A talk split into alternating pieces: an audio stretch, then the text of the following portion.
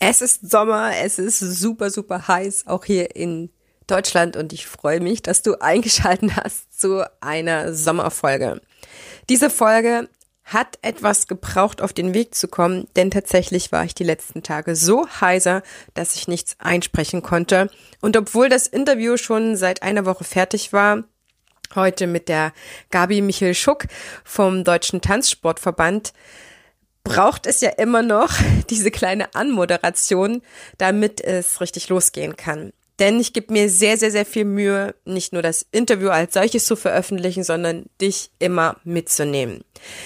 Heute also eine Folge, die zweite Folge zum Deutschen Tanzsportverband. Die erste Folge hatten wir im letzten Jahr mit dem Daniel Reichling, der uns den Tanzspiegel vorgestellt hat.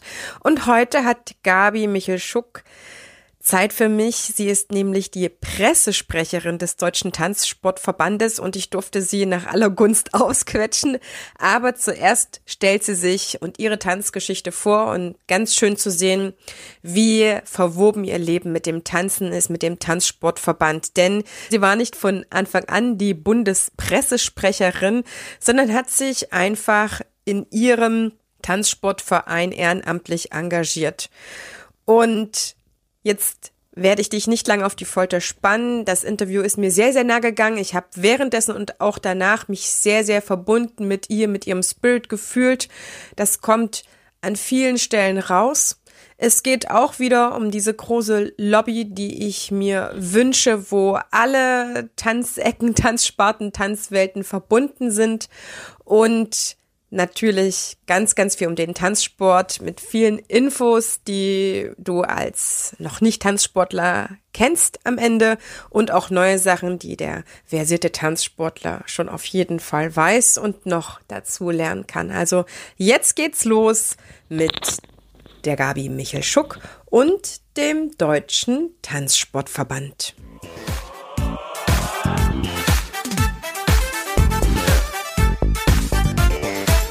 Ich begrüße dich ganz herzlich zu einer neuen Folge hier im Einfach Tanzen Podcast, dem Tanzpodcast für alle neugierigen und selbstsorgenden Tanzschaffenden. Prall gefüllt mit unabhängigem Wissen, ohne dass du selber danach suchen musst. Viel Spaß jetzt damit, deine Tanzbotschafterin.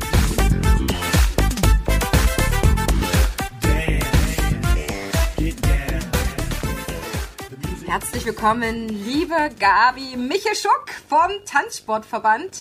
Schön, dass du dir Zeit genommen hast. Ich freue mich sehr, dass wir uns heute miteinander verbinden können. Ja, vielen Dank, Heidemarie, dass ich dabei sein darf und vielen Dank auch an dich, dass ich die Möglichkeit bekomme, mal uns als den Deutschen Tanzsportverband, sprich Tanzsport Deutschland, vorzustellen. Yippie! Ich finde, die Folge ist auch echt äh, überfällig, zumal wir schon äh, ziemlich am Anfang vom Podcast über den Tanzterminal Tanz, das Tanzevent hier vom Tanzsport ähm, auch schon berichtet haben und auch letztes Jahr den Daniel Reichling vom Tanzspiegel da hatten. Deswegen finde ich das sehr, sehr wichtig und ergänzend, dass wir über den Tanzsportverband deutschlandweit mal ein bisschen ja, berichten. Gabi, zuvor, bevor wir richtig loslegen, ich weiß, du schaust schon mit den Hufen.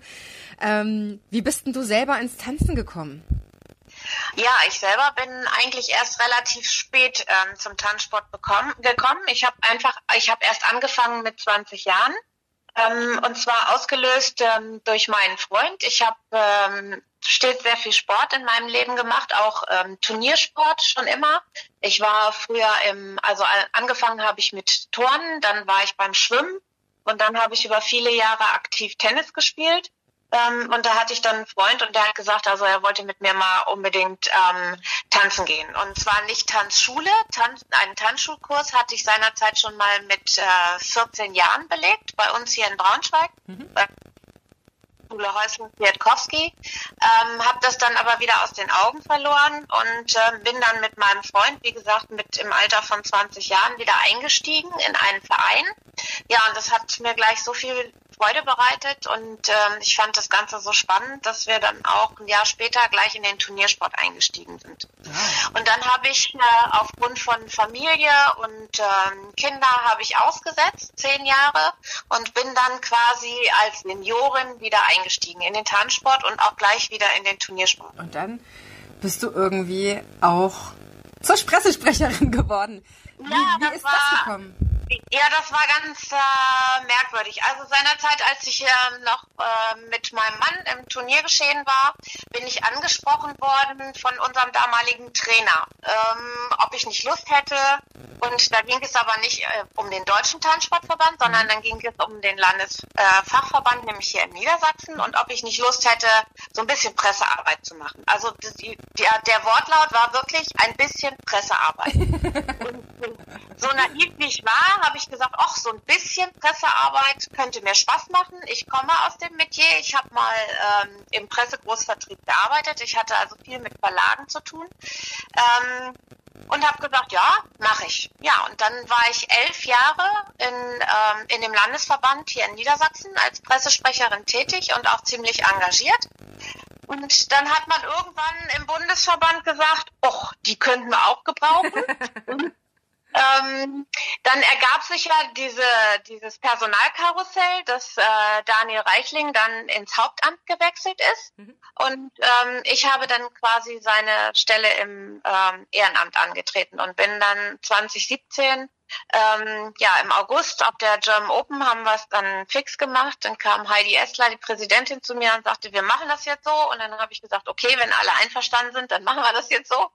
Und äh, Daniel hatte dann sofort den Rücken frei für den Tanzspiegel und ich bin dann an seine Stelle gerückt. Hm. Habt ihr euch wahrscheinlich auch ganz gut den Staffelstab übergeben? Ja, das war natürlich eine feine Sache. Ne? Wir kannten uns ähm, schon vorher äh, über den Sport und über viele verschiedene Veranstaltungen. Und ähm, das Gute war natürlich, dass ich halt auch um die Organisation wusste. Mhm. Ähm, was ich allerdings nicht wusste, ist, ähm, was noch so alles auf mich zukam. Also es ist schon ein Unterschied, ob man die Presse für einen Landesverband macht im Vergleich ähm, zur Presse mit einem Bundesverband. Also der Blick ändert sich ziemlich schnell. Ähm, ganz wichtig ist natürlich dann bei solchen Sachen, ähm, dass man den Helikopterblick bekommt. Also du musst einfach alles im Blick haben. Du musst alle Länder im Blick haben, du musst alle Sportlerinnen und Sportler der Länder im Blick haben. Ähm, und es ist natürlich wie bei der Presse überhaupt, egal was du sagst, irgendeinem tritt man immer auf die Füße. Mhm. Und das habe ich ganz schnell gelernt. Mhm. Ähm, dass man halt trotzdem auf faire Art und Weise auch sein Statement vertreten kann, wenn man eben allen Beteiligten gegenüber fair und objektiv bleibt. Der Deutsche Tanzsportverband hat ja eine lange Geschichte. Kannst du uns da ein bisschen mit reinnehmen? Das ist vielleicht auch etwas, was die alten Hasen vielleicht auch noch nicht ganz genau wissen. Wie hat sich der Deutsche Tanzsportverband denn gegründet? Ja, also es ist kaum zu glauben. Ich habe mal aufgrund ähm, der Anfrage habe ich mal auch so ein bisschen in, ähm, recherchiert und ich muss sagen, die Geschichte ist wirklich unglaublich interessant. Und es geht schon von jeher. Also das erste, das wusste ich zum Beispiel auch nicht, das allererste Tanzturnier hat bereits 1912 im Admiralspalast in Berlin stattgefunden. Ähm, und ähm, man kann sich vorstellen, seinerzeit, der Tanzsport hat ja eine rasante Entwicklung hinter sich. Also wir sind ja quasi vom Amüsement in äh, Richtung Sport gewandert. Und ähm, das hat natürlich eine ganz äh, lange Geschichte. Angefangen hat es, ja, der Grundstein eigentlich des Deutschen Tanzsportverbands wurde 1921 gelegt, nämlich am 4. November mit der Gründung des Reichsverbandes. Mhm. Ein, das war ein reiner Amateurverband, aber der hatte schon alles das, was wir heute als Tanzsportverband auch haben, nämlich ein Präsidium und eine Satzung und eine ganz klare Arbeitsteilung mit Tanzlehrerschaft und eben dem Sportbetrieb bereits in Startklassen und Aufstiegsregelung. Das war bereits 1921 vorhanden. Und deswegen feiern wir auch als Deutscher Tanzsportverband im kommenden Jahr 2021 am 4. November und an unseren 100. Geburtstag. Oh, das, ich krieg Gänsehaut, das klingt toll. Ja. Und die Entwicklung, na gut, also wenn man das so rückwirkend betrachtet, ist es natürlich immer von jeher schon die Unterscheidung gewesen zwischen Amateur und Profis. Ja, ähm, da gab es, wenn man die Geschichte, wenn man in der Geschichte zurückgeht, ein Heidengrangel und ein, ganz, ganz viele Verbände, also so ähnlich wie beim Boxen. Ja, also da gibt's ja auch zig Verbände und die einen sind die Profis und die anderen ähm, sind die Amateure. Und ähm, das ganze Drama hatte dann aber 1961 beziehungsweise 1968 ein Ende. Und zwar gab es dort dann das äh, Abkommen zwischen dem ADTV, also dem Allgemeinen Deutschen Tanzlehrerverband, mhm. und dem DTV, dem Deutschen Tanzsportverband. Und zwar war dann so, wurde die Organisation aufgeteilt. Ähm, das eine sind die Amateure, die kümmern sich um die Turniere und das andere sind halt ähm, die Profis und die machen ihre Kurse. Und das war ja auch über Jahre hinweg ähm, war es ja auch so, dass dieses, dieses Wort Kurs gar nicht von den Vereinen mit aufgegriffen werden durfte, sondern das war halt den ja, den allgemeinen, den Tanzschulen vorbehalten. Mhm. Aber auch das hat sich aufgelöst und man hat sich aufeinander zubewegt. Und ähm, 1968, nur damit man das mal so sieht, als Zeichen des gemeinsamen Wirkens wurde 1968 in Enzklösterle eine Tanne gepflanzt zu der sich im vergangenen August eine zweite hinzugesellte, nämlich anlässlich des 50. Geburtstages. Und 2018 wurde dieses Abkommen, ADTV und DTV-Abkommen über die Kooperation zwischen Tanzschulen und Vereine ähm, nochmal bestätigt, nach 50 Jahren mit einem Festakt zwischen der Prä Präsidentin des ADTV, also der Cornelius Vilius Senza seinerzeit, und unserer Präsidentin Heidi Essler. Es hat sich aber in den Jahren weiterentwickelt. Wie gesagt, das eine war das Amüsement und es hat sich und das andere war der Sport und der Sport hat sich natürlich immer weiterentwickelt und Mitte der 60er Jahre wurde der DTV Vollmitglied beim DSB, was heute der DOSB ist. Das war da seinerzeit der deutsche der deutsche Sportbund und damit wurde dem Verband ganz klar übertragen, sich nicht eben nur um den Leistungssport zu kümmern, um, beziehungsweise um den Spitzensport, sondern eben auch um den Breitensport und um, um die ähm, Hobbyisten. Und daraus entstanden ist dann das deutsche Tanzsportabzeichen, was ähnlich ist dem deutschen Sportabzeichen vom DOSB. Und das ist auch anerkannt worden. Das heißt also, wir sind dort gleichgestellt. Und damit waren eigentlich so, ja, war eigentlich der Grundstein gelegt, ähm, dass sich der Sport entsprechend einheitlich entwickeln konnte. Hm. Das heißt, es gibt zwar viele Tanzsportvereine, aber ihr seid wie so ein Dachverband, kann man das sagen? Richtig, genau. Genau, wir sind genau, wir sind der Dachverband. Ähm, der, also wir sind ein Verband der Verbände und Vereine. Und zwar ist es so, die Tanzsportvereine beziehungsweise Tanzsportsparten, die Wettkampf betreiben, die müssen im Deutschen Tanzsportverband, also in dem Dachverband, der, den wir stellen, Mitglied sein und zeitgleich, wenn sie Wettkampf betreiben, auch in ihren Landesfachverbänden. Ja, sprich, der Verband hat wir als Deutscher Tanzsportverband haben ein Gremium, das ist der, so, der sogenannte Länderrat. In diesem Länderrat sitzen die Präsidenten der 16 Landestanzsportverbände.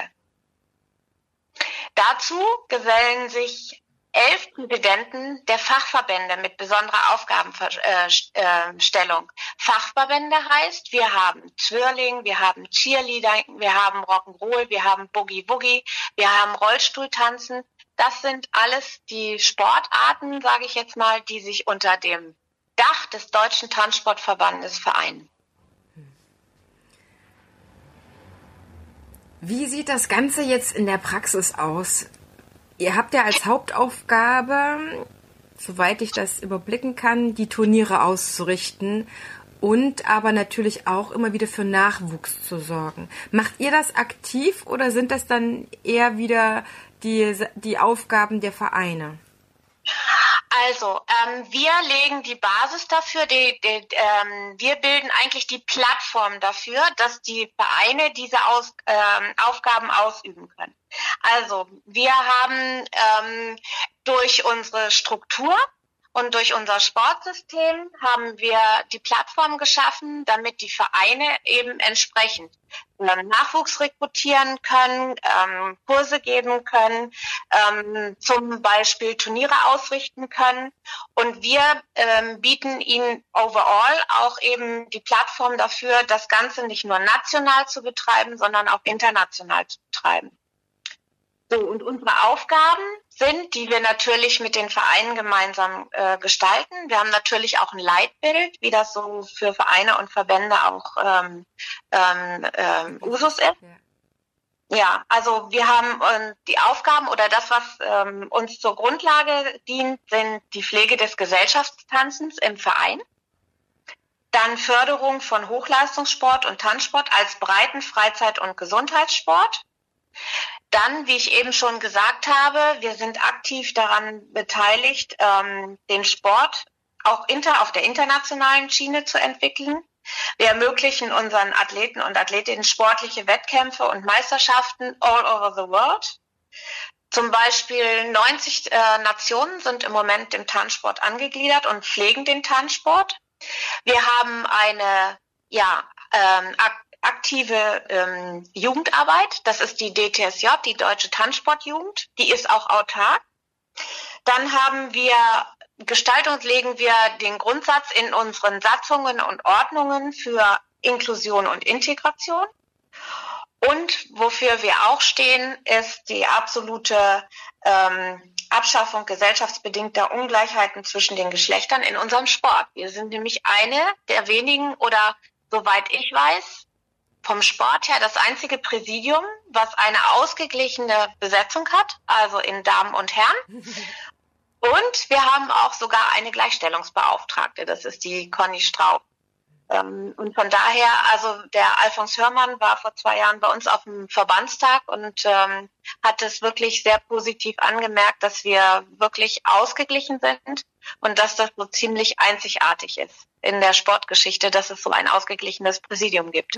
Und ähm, dafür verantwortlich muss ich sagen, das ist unsere Präsidentin Heidi Essler, die da sehr viel Wert drauf legt. Du musst natürlich auch die richtigen Menschen dafür finden. Und das hat sie äh, ganz gut geschafft.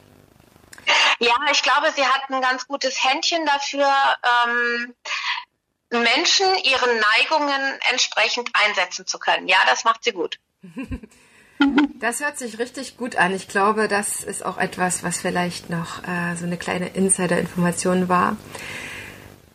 Der Tanzsport ist ja etwas, was ein Teil vom, vom Tanzen überhaupt ist. Also es gibt den Breitensport, es gibt das Tanzen in der Tanzschule und es gibt das Ganze aus, auf, auf Leistung quasi hin.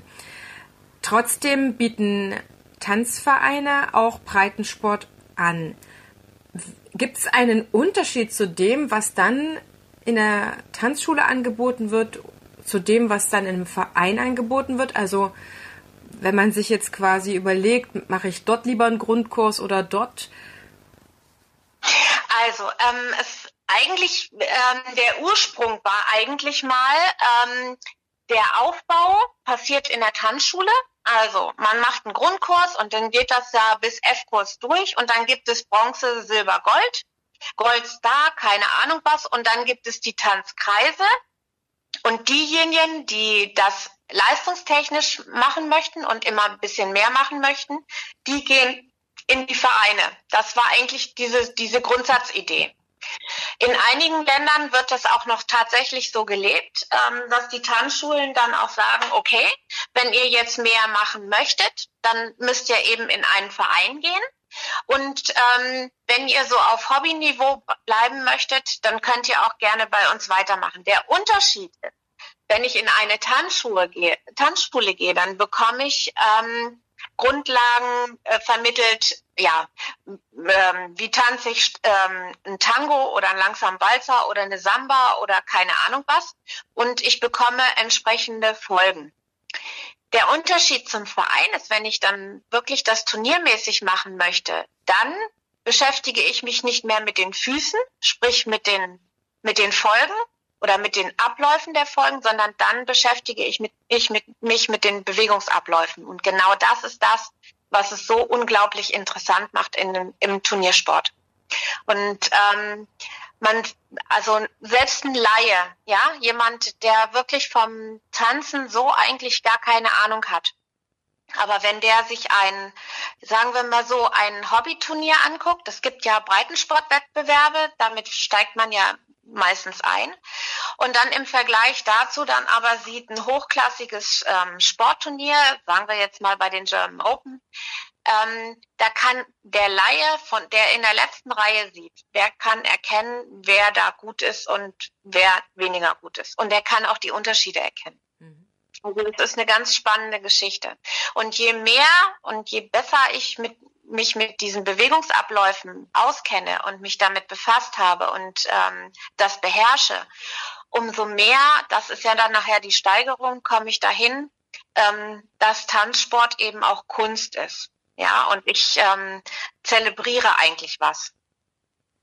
Das sagen mir eigentlich alle Turniertänzer, die äh, darüber so ein bisschen sprechen, dass das eigentlich mit das Schönste für die ist, dass sie wirklich das Gefühl haben, eine, eine Kunst zu machen. Ja, und ähm, dafür sind halt äh, also ganz filigrane körperliche Eigenschaften vonnöten, ja. Ähm, und dafür haben wir halt auch ein ähm, hochkarätig sportliches System, was sich über die Jahre entwickelt hat, obwohl wir eben mit Ausnahme von Breaking, aber da komme ich nachher nochmal drauf zu sprechen, ähm, nicht olympisch sind, ähm, haben wir natürlich im Laufe der, der Jahrzehnte uns ein Sportsystem entwickelt, ähm, was überall in der Welt eigentlich seinesgleichen sucht. Ja, also es ist schon, es fängt damit an, dass wir ja eigentlich ähm, ein Bundesligasystem haben für unsere Formation, also ein Ligasystem, vergleichbar mit Fußball. Da kann man sich dann eher ein bisschen was darunter vorstellen. Die meisten wissen ja, also wenn man von der Bundesliga in Fußball spricht, dann kann man sich da schon ein bisschen was äh, drunter vorstellen. Mhm. Und so ähnlich ist halt auch unser Ligasystem ähm, im Tanzsport aufgebaut. Und dazu gehört natürlich dann auch ein entsprechendes Kadersystem. Das heißt also, wir haben auch Kaderathleten. Das sind die Athleten, die eben sich durch besonders gute Leistungen hervortun. Und diese Athleten werden natürlich auch äh, unterstützt auch ähm, durch das, ähm, ja, durch äh, finanziell unterstützt, durch das BMI, also Bundesministerium des Inneren. Dann haben wir ein ausgeklügeltes Aus-, Weiter- und Fortbildungssystem für alle Aktiven und Funktionäre. Dazu gehört ein Lizenzsystem mit eben Bezugsmöglichkeit des Tanzspiegels. Ähm, in Zusammenarbeit mit unseren Ausrichtern gestalten wir Turnierveranstaltungen, sowohl im Profi- als auch im Amateurbereich. Und es hat sich in den letzten Jahren immer mehr her herauskristallisiert, die Tendenz geht weiterhin auch in Deutschland zu Großturnieren. Also wir hatten vor ein paar Jahren noch ähm, drei große Turniere hier in Deutschland. Das war das blaue Band der Spree in Berlin an Ostern. Das war Hessen tanzt im Mai und das war die German Open im August. Und ähm, dazu gesellt stellen sich jetzt ein Superstar Festival in Bremen. Ähm, und auch ausgeweitet und international geworden sind, ist Hessen tanzt in Frankfurt. Und was natürlich auch über Jahre hinweg gewachsen ist, das sind alles Großturnierveranstaltungen, die teilweise von den Landesverbänden mit organisiert werden und von den, von den Vereinen gemeinsam und ähm, die sich ja eigentlich zunehmend wachsender Begeisterung erfolgen. Auch im Ausland. Das muss ich auch ganz klar sagen. Also diese Großturniere, die GOC, da brauchen wir gar nicht drüber zu sprechen, ist eines der größten Turniere, die wir hier, internationalen Turniere, die wir hier in Deutschland haben. Und die internationalen Sportlerinnen und Sportler kommen sehr gerne nach Deutschland. Jetzt gibt es natürlich auch die Möglichkeit, dass ich, wenn ich Turniertänzer bin und das ganz ordentlich gemacht habe, dann ein Trainer werden kann. Kannst ja. du mal ganz kurz skizzieren, wie das dann aussieht? Ja, also wir haben ähm, ein Ausbildungssystem bei uns ähm, und man kann, man fängt an mit einem, ähm, ja, entweder einem ganz normalen Übungsleiter, Fachübungsleiter Oder aber man macht einen Trainerassistenten und wenn man dann weitermachen will und das Ganze intensivieren will, dann kann man ähm, sich hocharbeiten. Es gibt einen Trainer C, es gibt einen Trainer B und es gibt einen Trainer A-Schein. Und der Trainer A-Schein ist nachher das Nonplusultra. Das ist also das Höchste, was wir hier in äh, Deutschland zertifizieren können. Mhm. Und ähm, auch das muss ich sagen, unsere Trainer A, also alle die, die eben diese Ausbildung abgeschlossen haben, werden auch, sind auch international sehr anerkannt. Also wir haben hochkarätige Trainerinnen und Trainer. Ähm, ich sage jetzt einfach mal Claudia Köhler und äh, Benedetto Ferruccia oder eben Simone äh, und Annette ähm, die sind auch, das sind vier, die also auch im Ausland unglaublich unterwegs sind und auch ähm, dort sehr erfolgreich unterrichten und natürlich auch unsere Bundestrainer. Ja, unser Bundestrainer ähm, Latein, Horst Bär und eben unsere Bundestrainerin Martina Wessel-Terhorn für Standard. Mhm. Ähm, das sind auch alles äh, hochqualifizierte Leute, die auch im Ausland sehr, sehr erfolgreich unterrichten. Und es gehört ja noch ein dritter Bereich dazu, nämlich der Schiedsrichter oder der Juror. Wie sieht es denn damit ja, aus? Ja, auch, auch ein und, sehr hochbrisanter Job, glaube ich. Genau, unsere Lambis, ja, genau. genau. Also ähm, die haben natürlich den äh, Vorteil, dass sie sich nicht vor laufender Kamera äußern müssen für ja. das, was sie da werden. Aber natürlich, auch das kann man ähm, bei uns machen. Ähm, die, ähm, ihr könnt äh, bei uns, das machen viele ähm, Aktive, die dann gesagt haben, oh, ich habe mich immer so über den oder den geärgert, ich mache das jetzt auch mal. Und wenn ich werte, dann mache ich das viel, viel besser als die. Mhm.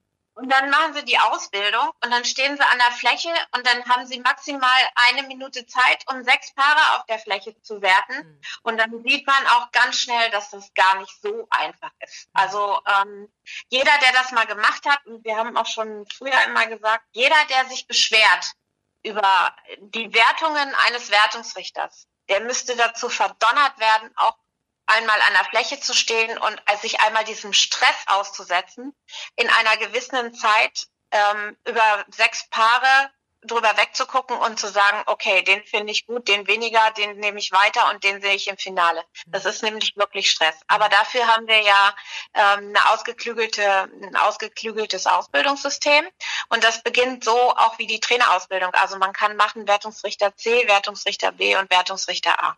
Mhm. Ähm, ist das etwas, was trotzdem ein, sehr, sehr, ich sag mal nicht schwierig, aber sehr, sehr anspruchsvoller Job ist? Weil wenn du sagst, Tanzen ist Kunst und Kunst zu bewerten ja auch immer etwas mit Geschmack zu tun hat, dass dann doch vielleicht Wertungen zustande kommt, die man, wenn man es wenn man's umstrukturieren würde, das System vielleicht auch weniger von diesem persönlichen Aspekt abhängt? Ähm, da sind wir, oder da gibt es ja dieses äh, sogenannte Judging System 3.2, ähm, was im Moment im Formationsbereich angewendet wird ähm, und auch ähm, international auf äh, bei Grand Slam Turnieren bereits zum Einsatz gekommen ist. Da möchte man genau ähm, diese Möglichkeit eben ausschließen, dieser, dieses persönlichen Aspektes, weil so einer gewissen, eines gewissen persönlichen Eindrucks kann man sich ja nie erwehren. Ich glaube, der kann sich keiner von frei äh, sprechen. Ähm, aber dieses äh, Judging-System, das ist halt so aufgebaut, ähm, dass es nach einer gewissen äh, Punktevergabe geht und ähm, dass es eine gewisse wie soll ich sagen, ähm, persönliche Sicht eigentlich mehr oder weniger ausschließt. Mhm.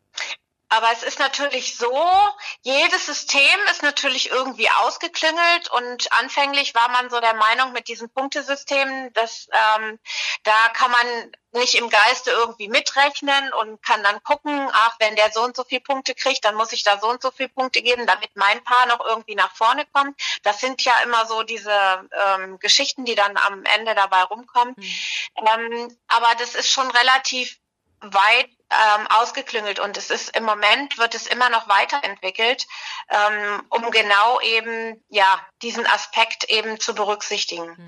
Wir werden sehen, was am Ende dabei rauskommt, aber mein, also das ist jetzt meine persönliche Meinung, es wird immer es wird immer ein persönlicher Eindruck dabei bleiben, mhm. weil es ist genauso, wie du es halt auch gesagt hast. Wenn ich mir etwas angucke, ähm, dann ist automatisch im Kopf, das gefällt mir oder das gefällt mir nicht. Mhm. Und die Differenzierung, die kommt dann. Mhm. Also die kommt dann eben über das Werden. Ja, es ist schön zu hören, dass sich es weiterentwickelt. Es gibt natürlich dann ähm, Systeme, oder Einzelne, die vielleicht das nicht so schnell wollen, wie das vielleicht der Zeitgeist drumherum sich wünscht. Aber es ist natürlich ähm, schöner, wenn man weiß, wie, wie, wie neutral das vielleicht am Ende ist, weil im Fußball kann halt auch keiner pfeifen, wenn kein Abseits war. Ne? Also oder, genau. oder im Base, äh, Basketball wollte ich sagen, es gibt dann einfach verschiedene Regeln und wenn man sich daran nicht gehalten hat oder so weiter, dass dann einfach äh, die Wertung da zustande kommt. Und ist es das eine im Ballsport und das andere ist ein anderes, aber ich glaube, es gibt auch viele gute Köpfe und Ideen, die das voranbringen können. Also auf jeden Fall. Aber es ist natürlich, es ist und bleibt halt immer eine schwierige Kiste bei all den Sportarten, wenn ich eine Leistung nicht genau messen kann. Ja, ja. den Weitwurf kann ich messen, da habe ich dann 70 Meter und einen Weitsprung kann ich auch messen. Ähm, und wenn ich zum Tanzen gehe, dann habe ich auch gewisse Kriterien, an denen ich mich langhangeln kann, aber ich kann es halt nicht messen. Das ist vergleichbar mit dem Eiskunstlauf. Mhm. Ja. ja. Und dieses Judging-System, an dem im Moment auch gearbeitet wird, das ist auch vergleichbar ähm, mit dem Eiskunstlauf. Und wir sind ja immer noch dran, ähm, dass wir auch gerne unserer Sportart ähm, äh, mit, mit unserem Tanzsport in Olymp bei Olympia einziehen wollen. Also wir haben es jetzt halt geschafft, oder sagen wir mal so, unsere äh, B-Boys und B-Girls haben es geschafft Yay. mit Breaking. genau. Ja, also wir sind jetzt tatsächlich ähm, seit ähm, Dezember ist ähm, halt ähm, der Deutsche Tanzsportverband von einem nicht-olympischen zu einem olympischen Verband geworden. Damit ist natürlich ein, ja, das war wirklich ein Meilenstein. Mega. Das war ja von, äh, ja, ist also seit Jahrzehnten ja auch das Ziel ähm, aller Tanzsportler gewesen und ist, wird es auch bleiben. Und wir hoffen natürlich, dass wir mit weiteren Sportarten dann auch irgendwie nachziehen können. Mhm. So, und dazu gehört natürlich dann auch so eine Geschichte, deswegen, das war dann auch so dadurch initiiert. Dadurch gehört natürlich dann auch so eine Geschichte, wir müssen ja dann auch gewisse ähm, Standards erfüllen. Ähm, Dazu gehört natürlich dann auch so ein äh, nachvollziehbares ähm, Wertungssystem. Ihr habt, glaube ich, ganz gut zu tun im Tanzsportverband, alles auf einem hohen Level zu halten, alles im Überblick zu behalten. Du bist diejenige, die auf jeden Fall auf ihrem Posten, das hast du ja schon erzählt, äh, einen großen Überblick hat, auch haben muss. Wie sah denn die Zusammenarbeit aus, als jetzt der Shutdown kam? Jetzt schneiden wir ein unschönes Thema an, ist aber einfach noch gegenwärtig und im Tanzen, im Tanzsport oder im Gesellschaftstanz, im Social Dancing einfach noch sehr, sehr aktuell, auch wenn manche behaupten, ähm, Corona ist schon durch. Wir haben auf jeden Fall nach wie vor Sanktionierungen, sage ich mal. Wir haben nach wie vor noch Sachen, an die wir uns halten müssen. Aber ich glaube, der Vorstand hatte schon nach einem großen Schreckensmoment ganz schön auch zu tun. Wie sah denn das bei euch aus? Ja, also erstmal äh, sind wir natürlich alle in so eine Art Schockstarre verfallen, als eben von heute auf morgen nichts mehr ging. Ja, also das, was unseren Sport ausmacht, Training, Wettkampf war von heute auf morgen einfach nicht mehr möglich. Ähm, und dann muss man natürlich anfangen, sich irgendwo wieder so ein bisschen zu berappeln, weil so Vogel-Strauß-Politik ähm, Kopf in den Sand stecken und so nach dem Motto, es ist, geht nicht, geht gerade nichts, ähm, das ist, glaube ich, so ziemlich das Schlechteste, äh, was man machen kann. Ähm, die Frage finde ich insofern ganz gut, weil ich glaube, dass ganz viele im Land auch ähm, denken, dass wir eigentlich gar nichts gemacht haben. Und ähm, das ist eigentlich so nicht richtig, sondern ähm, damit wir als ähm, Dachverband überhaupt tätig werden können, waren natürlich im Vorfeld viele Gespräche und auch ähm, viele Diskussionen und Austausch, ähm, mit unserem, mit unserem Dachverband, also mit dem Deutschen Olympischen Sportbund ähm, vonnöten, ähm, weil das muss abgeglichen werden. Ja, wenn der Sportbetrieb, wenn in den Sportbetrieb eingegriffen werden soll, dann muss das mit dem DOSB in Absprache passieren. Und es hat auch relativ schnell funktioniert. Der DOSB hat ja diese zehn Leitplanken rausgegeben, mhm. ähm, was machbar ist und was zu beachten ist.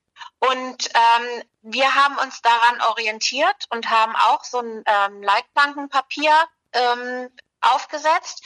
Und da war halt, ja, gab es halt viele, viele, viele Missverständnisse, weil ähm, in den die in den einzelnen Bundesländern halt so viele unterschiedliche Verordnungen waren. So, und wir haben uns als Dachverband, kann man sich jetzt nur hinsetzen und kann, wie soll ich sagen, eine, ähm, eine, ein übergeordnetes Papier erstellen, was dann in den einzelnen Ländern oder in den Kommunen oder sprich sogar von den einzelnen Vereinen den entsprechenden Verordnungen anzupassen ist. Aber dieser Grundstock, der muss ja erstmal da sein.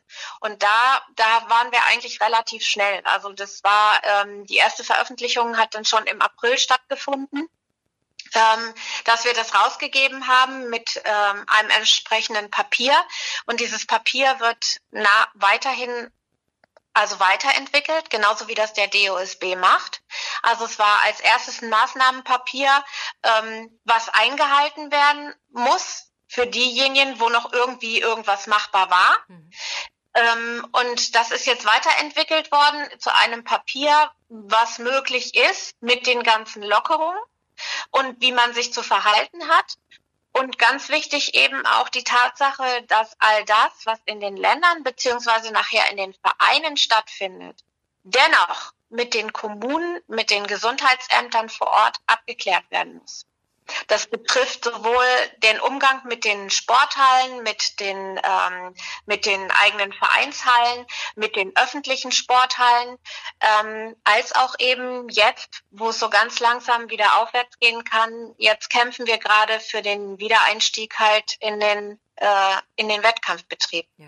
Und auch hier haben wir jetzt gerade in den letzten Sitzungen zusammengesessen und haben ein umfangreiches Maßnahmenpapier ähm, beschlossen, was jetzt auch gerade ganz brandaktuell durch den Länder- und äh, Länderrat und den Sportausschuss gegangen ist, um nämlich unsere Ausrichter, unsere ausrichtenden Vereine zu unterstützen, zu sagen, Kinders, ähm, habt Mut, geht voran, ähm, macht was, was in eurer Region möglich ist, anhand der entsprechenden ähm, Verordnungen. Wir unterstützen euch dabei und wir greifen da auch ähm, übergangsmäßig wirklich in unsere Sportregelungen ein. Wir haben also solche Maßnahmen. Es gibt ja äh, in vielen Ländern ähm, ja, die einen haben Quadratmeterzahl, die sie einhalten müssen, die anderen haben 1,50 Meter Abstand, was eingehalten werden muss. Das ist ja alles komplett unterschiedlich.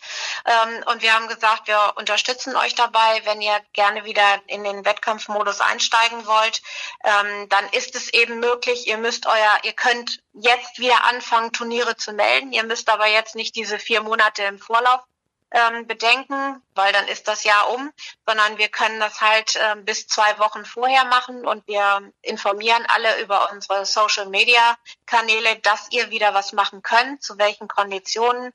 Ähm, ihr könnt die Rundeneinteilung die Paaranzahl könnt ihr reduzieren. Das sind alles Dinge, die es den Ausrichtern auch etwas leichter machen, eben jetzt einfach wieder ja auf die Füße zu kommen. Und das ist eben ganz wichtig. Und es ist natürlich auch so, dass wir uns darüber Gedanken machen. Ähm, wichtig ist es halt, unseren Sportlerinnen und Sportlern wieder eine Perspektive bilden zu können. Auch wenn jetzt das Training langsam wieder losgeht und auch ähm, fast überall ja wieder machbar ist, ähm, heißt das ja noch lange nicht, dass wir wieder da sind, wo wir eben vor drei Monaten aufgehört haben. Das wird sich noch, äh, das wird noch relativ lange dauern, bis wir da wieder so einsteigen können, wie es einmal war. Und nichtsdestotrotz müssen wir anfangen, wieder positiv nach vorne zu gehen. Ja? Der Einschnitt ähm, Tanzverbot, nenne ich es mal, war ja sehr, sehr heftig. Und was macht das aber mit, mit den Tanzsportlern? Ich habe das in den Tanzschulen ja gemerkt und auch in meiner eigenen, was das ähm, teilweise für ein Achselzucken war, ähm, warum man jetzt nicht mehr kommen kann. Ne? Das ist ja etwas, was äh, nicht nur Gemeinschaft macht, sondern auch körperliche Betätigung, Stärkung des Immunsystems und so weiter. Aber gib uns mal einen Einblick, was das mit den Tanzsportlern gemacht hat. Ich, ich vermute, es war eine ziemlich heftige Nummer. Also ähm, es war ein Einschnitt ohne Gleichen. Das muss man einfach mal so sagen. Und ähm, die sportliche Geschichte ist ja die eine Seite. Also natürlich fehlt einem die Bewegung, aber das ist ja nur die eine Geschichte. Die andere Geschichte ist ja, dass man, äh, also Tanzsport lebt eigentlich von ganz vielen sozialen Kontakten. Und ein kleines Beispiel dafür ist einfach, ähm, wir haben auch so eine zwei kleine Breitensportgruppen.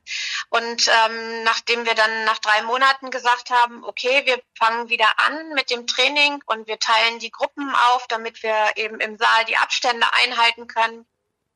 Es war einfach so das Erste, was die Menschen getan haben, als sie sich wiedergesehen haben, auch bei ein Meter Abstand, dass man sich zugewunken hat und gesagt hat, es ist so toll, euch alle wieder zu sehen. Ihr habt uns oder wir, ihr habt uns gefehlt. Hm. Ja.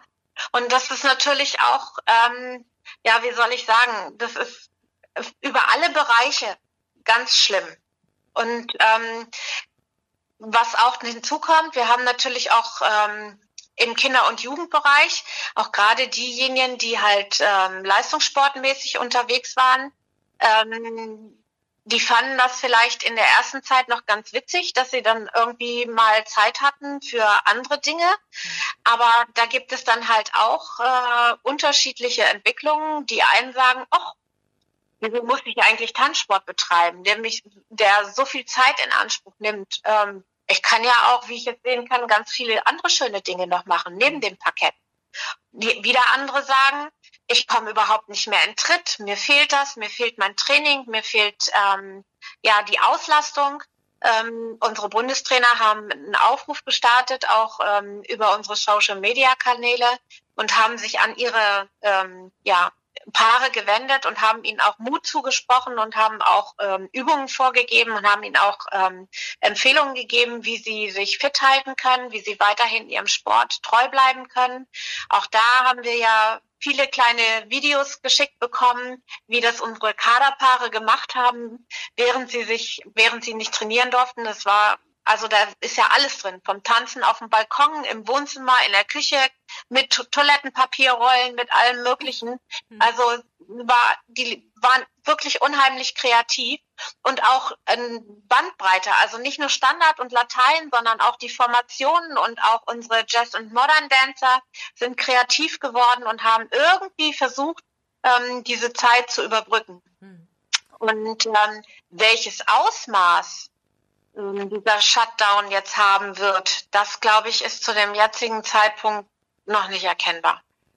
also das du, können wir, glaube ich, alle noch gar nicht absehen. Was meinst du, was das mit den Leistungssportlern gemacht hat, die zwangsverordnet so zu Hause bleiben mussten. Mal davon abgesehen, das meine ich nicht, dass sich der ein oder andere vielleicht auch was auskurieren konnte, ja, was er vielleicht sonst äh, mitschleift. Wir, wir wissen, das machen wir Tänzer einfach auch. Ja, wir genau. gehen auch gerne über unsere Grenze hinaus, aber trotzdem wirft das einen ja und man braucht einfach eine gewisse Fläche auch für bestimmte Sachen zu trainieren. Du kannst nicht die ganze Zeit nur nur Basics machen, sage ich mal, ja, oder Grundlagen ähm, das wirft doch ein, ein, ein, ein in seinem Trainingsfortschritt doch auch ein ganzes Stück weit zurück.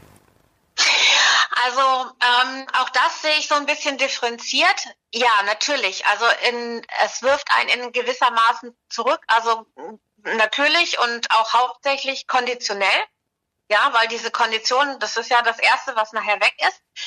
Dann fehlt natürlich dann auch so ein gewisser Automatismus. Ähm, man vergisst seine Folgen unter Umständen oder keine Ahnung was, aber es hat auch ähm, was Positives. Ähm, wenn man sich überlegt, wenn so ein Leist, wie, wie oft so ein Leistungssportler eigentlich in der Welt umherdüst, um seinen ähm, Sport zu betreiben, um äh, Wettkampfpunkte zu bekommen, um aufzusteigen, um besser zu werden, wie auch immer. Ähm, dann ist das eine ganze beträchtliche Zeit. Und das ist ja dieser, dieser ganze Reiseverkehr und alles, was damit zusammenhängt, der ist ja komplett weggebrochen. Das war ja eigentlich gar nicht möglich. So, und dann haben natürlich auch, und das war auch so ein bisschen Ansage von unseren Trainerinnen und Trainern, ähm, da kann man natürlich die Zeit nutzen, ähm, um seine Bewegungsabläufe zu verbessern. Und das geht auch auf engstem Raum. Ja, ähm, das fängt an bei Kraftübungen, die muss man nicht unbedingt in irgendeinem Fitnessstudio machen, sondern die kann man auch zu Hause machen mit einem Stuhl oder keine Ahnung was oder mit einer Gymnastikmatte, da kann man sich fit halten. Ähm, und ähm, man kann auch dann mal anfangen ähm, zu überlegen, ja, wie arbeite ich denn an meiner Performance? Das sind so Sachen, ähm, filigrane Geschichten, ja, zu denen hat man eigentlich im, ich sage jetzt mal, im übergeordneten Turniermodus mhm. eigentlich weniger Zeit. Mhm. Und oftmals werden da gewisse Handicaps ein bisschen kosmetisch behandelt, ähm, aber eben nicht von der Basis her. Und ähm, ich kann mir schon vorstellen, ich spreche jetzt nur von den Hochleistungssportlern. Mhm. Ich kann mir schon vorstellen, dass die tatsächlich jetzt ähm, in der Lage waren, sich mal ein wenig mit dieser Materie auseinanderzusetzen und halt auf diesem Gebiet an sich gearbeitet haben. Mhm. Das müsste man dann bei den Wettbewerben sehen, die, glaube ich, sehr, sehr spannend sind, dann äh, auch zu anzuschauen, was jetzt dir die einzelnen Paare oder die einzelnen Formationen dann so aufs Parkett bringen, oder? Ja, also wir sind auch alle ganz gespannt, ähm, wie es denn weitergehen kann. Ähm, das ist zum Beispiel auch so eine Geschichte, viele sind jetzt oder einige sind jetzt im Moment bemüht, ähm, überhaupt wieder einen Wettkampfbetrieb zu initiieren, das auch wieder hinzubekommen und zwar unter der Beachtung der Gesundheit aller. Mhm. Ja, um das mal eben auf den Punkt zu bringen, wir sind alle, alle, die daran arbeiten, sind halt auch bemüht, ähm, dieses Pandemiegeschehen weiterhin einzudämmen und äh, gen Null zu fahren. Ähm, aber ich kann das auch manchmal gar nicht so nachvollziehen. Schon, schon schreien die ersten wieder, ja, wenn da jetzt so ein Wettkampf stattfindet und ähm, da sind nur, die Paare sind nur noch begrenzt ähm, anmeldbar, weil eben der Platz nicht reicht oder wie auch immer. Und dann entsteht ja Wettbewerbsverzerrung. Und dann denke ich immer, das sind so Geschichten, ich kann doch eigentlich erstmal froh sein, wenn es überhaupt erstmal wieder losgeht. Und ähm, ich glaube, dieses, an diesem Bewusstsein müssen wir bei vielen noch arbeiten. Also einfach diese Dankbarkeit, wir können jetzt wieder einsteigen und wir können jetzt wieder etwas tun und wir können unserem Hobby wieder ein Stück weit näher kommen, ein Stück weit in die Normalität kommen und müssen dadurch natürlich bedingt dann der Auflagen wegen auch eben mal einige Nachteile über eine Zeit in Kauf nehmen. Mhm. Jetzt habt ihr ja vorher schon große Turniere ausgerichtet bzw. unterstützt. Und ich habe ähm, im Tanzspiegel eine Geschichte gelesen. Ich, ich fand es übrigens mega. Es ging mir sehr nah, dass ich den Tanzspiegel nach wie vor jeden Monat bekommen habe und das mit Themen gefüllt, wo ich dachte, wow, die sind aber schön aufbereitet. Die sind nicht nur an den Haaren herbeigezogen, weil man irgendwas füllen musste. Eine Geschichte ähm, daraus ging mir sehr nah und ich habe dann noch mit einem Kollegen drüber geredet. Roberto Albanese hat ja einen Haufen Geld verloren, dadurch, dass er kurz vor knapp sein Turnier nicht stattfinden lassen konnte. Und das ist der eine Verlust, aber jetzt können ja ähnlich große Turniere nicht ausgerichtet werden, zum Beispiel die Weltmeisterschaft in Leipzig. Ich hatte mit Oliver Thalheim eigentlich nämlich eine sehr, sehr schöne Folge aufgenommen, weil ich das so besonders fand, dass eine Tanzschule ein Ausrichter ist. Wie geht man denn damit in der Tanzsportwelt um? Also ich meine, nach so einem, so einem großen Verlust hat doch ein Roberto keine Lust mehr, irgendwie so einen Wettbewerb aufzu, auszurichten, wenn man persönlich dann so naja, dafür bluten muss. Das ist, ja, kann man nicht anders sagen und da äh, beißt auch keine Maus den Faden ab, das ist eine Vollkatastrophe. Ja, ähm, also die Ausrichter, die es jetzt getroffen hat, ähm, Roberto hat es ja gleich in dreifacher Hinsicht ähm, getroffen.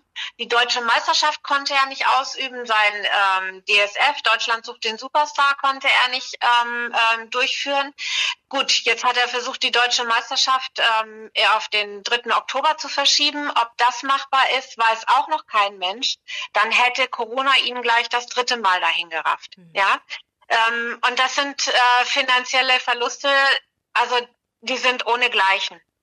Ähm, und natürlich sind wir halt auch als Verband ähm, angehalten, ähm, sowas zu unterbinden, also zuzusehen, dass sowas eben nicht passiert. Aber das war eben in dieser, ja, in dieser Pandemieentwicklung, das hat ja uns alle überrannt. Hm. Ja. Und äh, man kann jetzt hier nur hoffen und deswegen sind, ähm, war das damals auch so kurzfristig.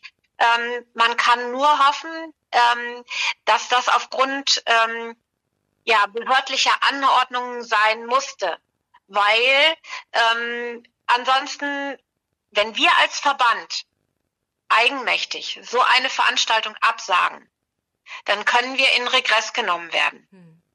So, und die Summen hast du ja gesehen, um die es dann geht. Und ich glaube, es ist weder einem Verein noch einem Verband damit geholfen, ähm, wenn wir sowas initiieren und auch dann ja Regresszahlungen riskieren und dann über kurz oder lang alle Vereine, die sich dort engagieren und auch die Verbände, die sich einbringen, ja über die Wupper gehen. Das heißt also für uns ist es natürlich ähm, eine ganz schwierige Aufgabe, ähm, zu sagen, oh Gott, wir müssten das eigentlich absagen und was machen wir denn jetzt? Aber eben dennoch auf die behördlichen Anordnungen zu warten. Denn nur dann und auch nur dann gilt es als höhere Gewalt und dann ist an der einen oder anderen Stelle ähm, der Verein auch von entsprechenden Zahlungen entlastet. Mhm. Also ich kann nur sagen, uns geht es jetzt ähnlich so in, in Braunschweig. Der Braunschweiger TSC hat ja noch eine Weltmeisterschaft vor der Brust ähm, am 4. Dezember. Und ähm, wir haben natürlich Hotelkontingente, ähm, äh, die Halle wurde gebucht, äh, Licht und allen möglichen. Also alles, was von der Veranstaltung dazugehört, mhm. muss ja im Vorfeld irgendwie organisiert werden. So, und wir haben es jetzt halt aufgrund der momentanen Situation, weil keiner kann in die Glaskugel gucken und keiner kann überhaupt abschätzen, was bis Ende des Jahres noch möglich sein wird. Ähm, auch natürlich versucht, ähm, ja, den Break-Even-Point so weit wie möglich nach hinten zu schieben. Mhm. Ja, ich drücke da allen wirklich ganz, ganz sehr die Daumen, weil es gibt nicht mehr so viele, Gabi, das weißt du ja auch, die dieses Risiko auf sich nehmen oder die dieses Engagement haben, die diese Leidenschaft haben und sagen, ich, ich ziehe mir das komplette Paket drauf und richte das aus. Das ist enorm, ja. Und äh, es gibt jetzt keine Versicherung dagegen. Es springt da auch keiner daher und sagt, so 150.000 Euro ist geschenkt, äh, damit du nicht pleite gehst. Nein. Das ist hier. Ähm, ja. Also man kann wirklich nur äh, machen und sagen, Kinders, es ist ja so, ich ne, können wir das eben ins neue Jahr verschieben oder äh, dass die Karten die Gültigkeit behalten oder so what. Also dass man eben Alternativlösungen findet. Und da auch da sind alle dran. Ich meine, Bremen hat auch noch eine Weltmeisterschaft vor der Brust am, im, im, am 12. Dezember. Die sind eine Woche nach Braunschweig dran, ja. Die wissen auch nicht, was geht.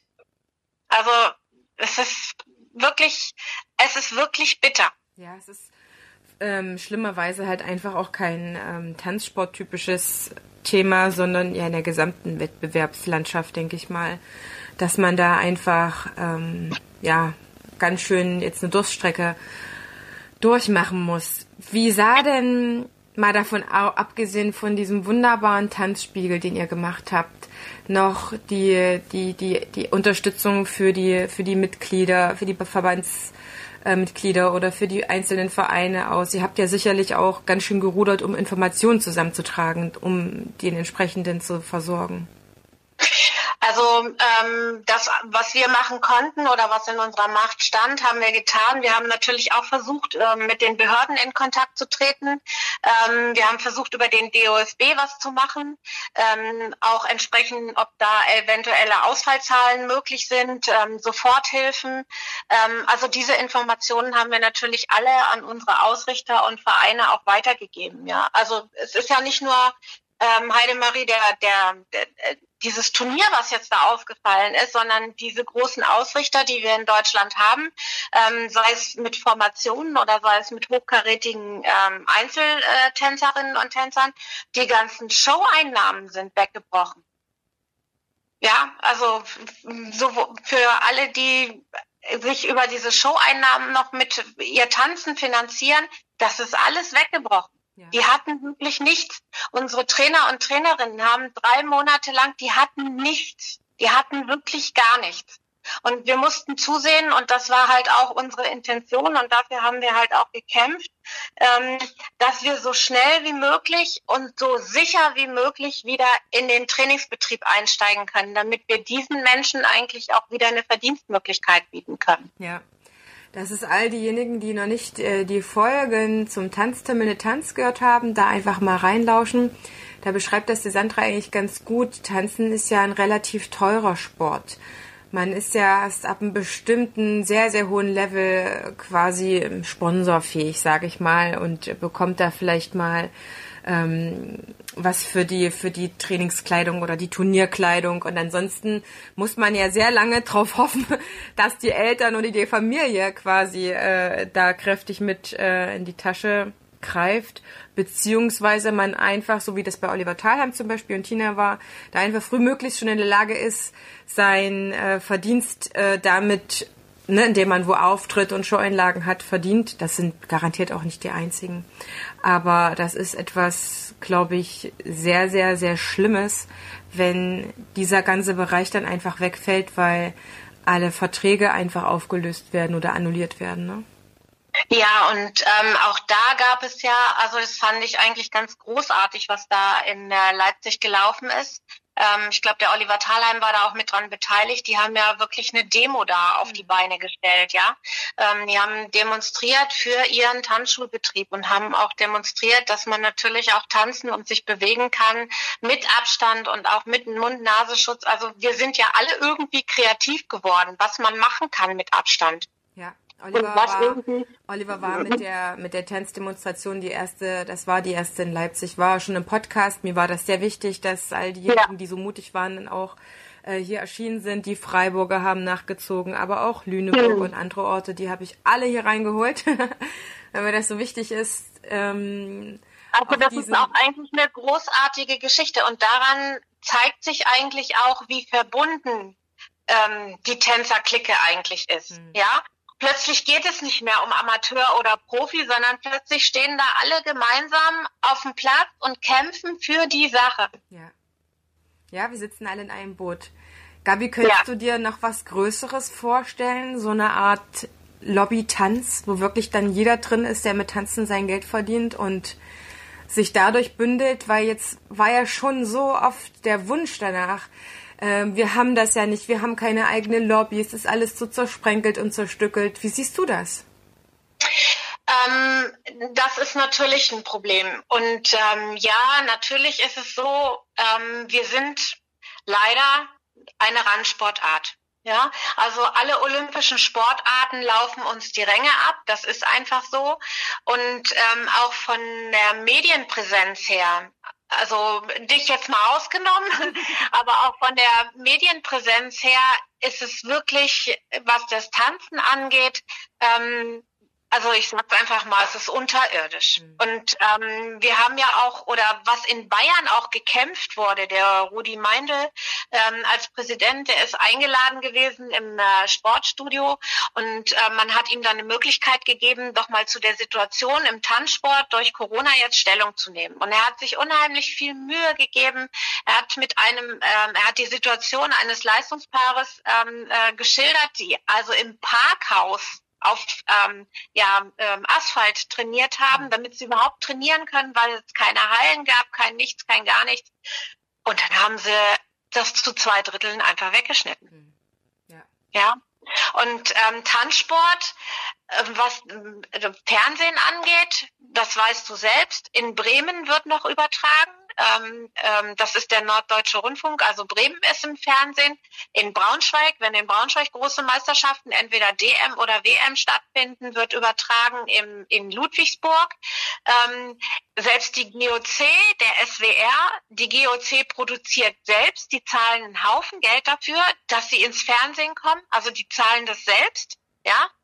Ähm, die haben einfach kein Interesse daran. Ja.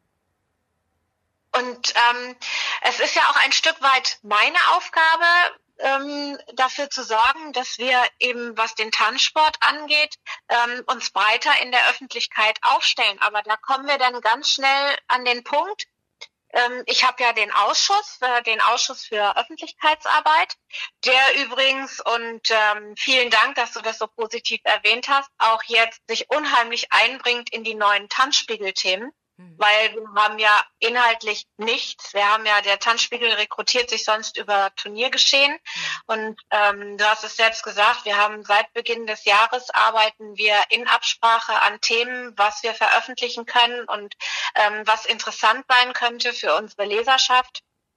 Ähm, und dazu gehört natürlich dann auch eine breit äh, gefächerte Pressearbeit. Aber wenn du in die Vereine runtergehst, und wir da ganz unten uns an die Basis begeben, welcher Verein hat noch eine Pressestelle? Ja, so, aber da fängt es ja an. Ja, ähm, im Normalfall heißt es, tue Gutes und rede darüber. Und in den Vereinen, das sage ich dir, ich weiß es auch ähm, nicht nur hier vor Ort, sondern auch tatsächlich überregional, weil ich bin ja mit vielen Vereinen, stehe ich ja in Verbindung. In den Vereinen wird so tolle Arbeit geleistet und es kommt nicht rüber weil an den entsprechenden Stellen entweder sind sie gar nicht besetzt oder sie sind äh, mit Menschen besetzt, die nicht so sind wie wir, die nämlich hartnäckig sind, ausdauernd sind, nervig sind und bei den Lokalredaktionen immer mal wieder auf der Matte stehen und sagen, guck mal, hier hast du mal wieder was verpasst, was wir tolles gemacht haben. Hm. Ja, da muss man wirklich ein Tanzbotschafter sein oder eine Tanzbotschafterin, ne? die das mit Feuer und Flamme verfolgt, so wie das äh, schon viele gibt, aber es einfach nicht genügend sein können. Und die Lokalpresse und ihre Blätter, damit kenne ich mich auch so ein bisschen aus, sind teilweise auch wirklich schwierig. Also äh, wenn man da nicht eine große Anzeige bezahlt und schaltet, dann sind die ja teilweise gar nicht mehr bereit, überhaupt über irgendwas äh, Schönes zu berichten, weil die selber ihre Blätter kaum finanziert kriegt oder die Abnahme dann auch immer wieder sinkt. Das ist nochmal ein anderes Thema. Du hattest noch so eine schöne Geschichte, die möchte ich auf jeden Fall nochmal den Hörerinnen und Hörern auf jeden Fall erzählt haben über dich. Du hattest noch eine schöne Geschichte, wie wie die paar Tanz, äh, wie einige Tanzpaare sich in den Camper gesetzt haben und beschlossen haben, dass sie jetzt einfach kleine Showanlagen landesweit einfach zum Besten geben und anderen was Gutes tun. Ja, also das war ganz großartig, als ähm, dieser Lockdown war und als es ähm, ja überall in den Medien verbreitet wurde, dass eben die älteren Menschen äh, aufgrund der Pandemie ähm, keine Besuche mehr empfangen durften, auch eben keine Familienangehörigen ähm, mehr empfangen durften. Ähm, ja, haben sich, ähm, das hat angefangen mit drei Paaren, mittlerweile sind es wesentlich mehr, aber das waren halt so die drei, die da so Vorreiter waren ähm, aus äh, Nordrhein-Westfalen ähm, die haben sich einfach hingesetzt und haben gesagt, diesen Menschen möchten wir helfen und diesen Menschen, diese Menschen möchten wir aus ihrer Einsamkeit holen. Und die haben sich dann halt entschieden, in äh, Senioren- und äh, Pflegeheimen ähm, ja, sich auf den Parkplatz hinzustellen und ähm, eine Tanzshow zu machen. Und ähm, dazu haben sie sich dann mit den äh, entsprechenden Senioren- und Pflegeheimen in Verbindung gesetzt, haben ihre Idee geschildert und ähm, Dazu war natürlich auch eine Genehmigung notwendig, dass die das machen dürfen. Ähm, und das war alles irgendwie gar kein Problem. Das wurde wirklich positiv auch von uns unterstützt. Und ähm, ja, die ziehen seither durch die Lande und erfreuen ältere Menschen mit ihren Tanzsporteinlagen. Entweder auf dem Park, äh, im Park oder auf dem Parkplatz. Also auf jeden Fall vor den Seniorenheimen. Nicht indoor, sondern outdoor.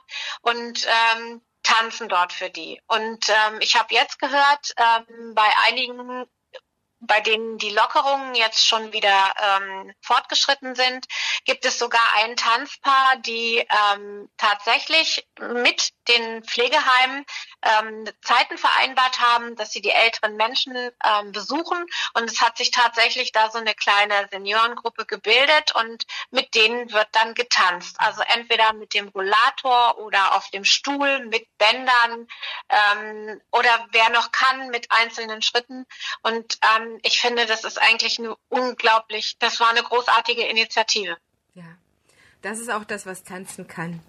Tanzen ja. kann sich verändern, kann angepasst sein und tanzen kann vor allen Dingen eins vermitteln, nämlich im Leben zu sein, im Leben mit den anderen zusammen und uns ist auf jeden Fall wichtig. Ich merke, dass es mir emotional gerade sehr, sehr nahe geht. Ich fühle mich immer wieder mit allen so stark verbunden, egal aus welchem Bereich die im Tanz, aus der Tanzwelt kommen aber uns verbindet das eben ganz sehr. Wir empfinden, ich, ich gehe mal davon aus, fast alle das Gleiche fürs Tanzen. Und uns ist ja nichts lieber als das, als mit Tanzen, ob das im Leistungssport ist oder im Breitensport, das zu vermitteln. Entweder uns selber zu geben oder unseren Zuschauern oder eben unseren Tanzschülern, dass Tanzen etwas grundweg Positives ist und wir auch nur etwas Positives damit erreichen wollen. Und ich hoffe wirklich so sehr für uns, dass wir keinen Image-Schaden groß davon tragen, dass die Leute bald bald wiederkommen, dass sie sich wieder anmelden, egal in welchen Kurs oder für welchen Wettbewerb auch immer, weil Tanzen ist nichts Schädliches immanent, ja. Wir sind, ähm, wir sind nur auf die Gesundheit aller ausgerichtet angelegt und äh, uns ist nichts Wichtigeres am Herzen. Ja, also das kann ich auch nur sagen und ich hätte eine oder ich habe eine ganz große Bitte, auch wenn über die letzten Monate nicht so viel machbar war für die Vereine und für das Training, im Training, für die Hobbyisten, für die Jugend, für die Kinder, für den Leistungssport, kann ich nur sagen, bitte bleibt euren Vereinen treu. Ja, bleibt euren Vereinen treu, damit wir diese tolle Sportart auch nach Corona noch weiter betreiben dürfen. Ja, das ist ein ganz von tief Herzen innerstes Bitte oder einfach großer Wunsch. Und Gabi, erzähl uns so ein bisschen, wie geht's jetzt weiter? Also jetzt ladet ihr ein, dass man auch kurzfristige Turniere ansetzen kann. Gibt's noch irgendwas, was geplant ist oder wo ihr auch noch mal unterstützend seid? Ja, also wie gesagt, wir ähm, befürworten jetzt auf jeden Fall diese, äh, diesen Wiedereinstieg in den äh, Wettkampfbetrieb ähm, und wir unterstützen das eben auch, indem wir teilweise auch ähm, einige ja, Sportregeln ähm, bis zum Jahresende ähm, außer Kraft setzen. Mhm.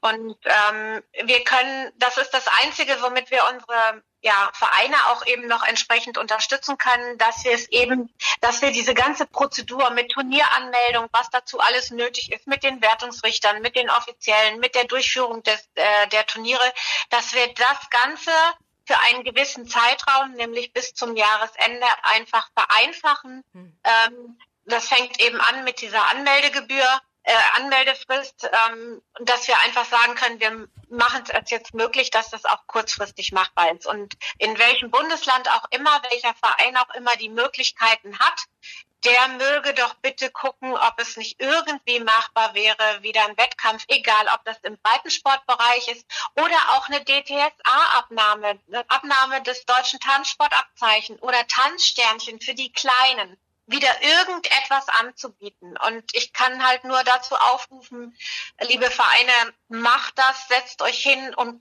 guckt aus, ob ihr entsprechende Konzepte hinbekommt und geht einfach den Weg nach vorne.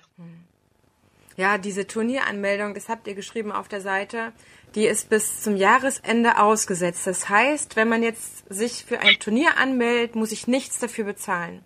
Genau, so ist das. Ja.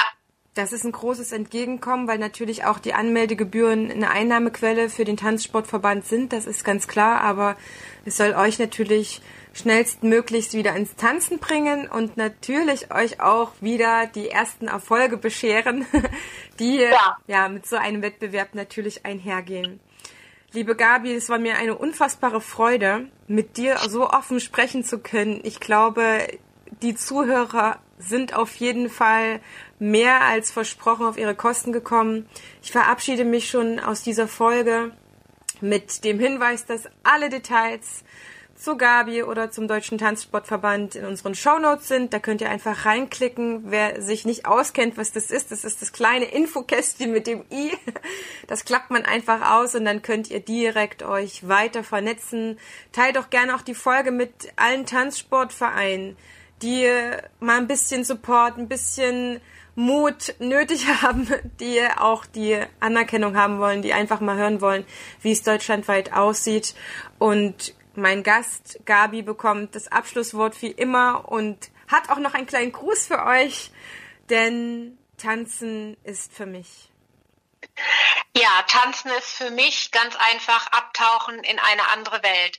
Es ist einfach wunderbar im Einklang mit der Musik, sich mit seinem Partner über die Fläche bewegen zu können, aber nicht nur das, sondern sich auch mit der Musik, mit der Bewegung auseinandersetzen zu können und zu merken, wie mit stetiger äh, Betätigung und mit ständigem Training einfach die Harmonie verbessert werden kann und man dahin kommt, dass man einfach, ja, seinen Tanz nicht nur tanzt, sondern irgendwie auch in irgendeiner Form zelebriert. Und ich würde mir wünschen, dass ganz viele von euch, die ihr das jetzt gehört habt, vielleicht den Mut finden, entweder in einem Verein mal Hallo zu sagen und zu sagen, ich habe da was gehört und ich stelle mir das ganz toll vor, ich möchte das einfach mal probieren.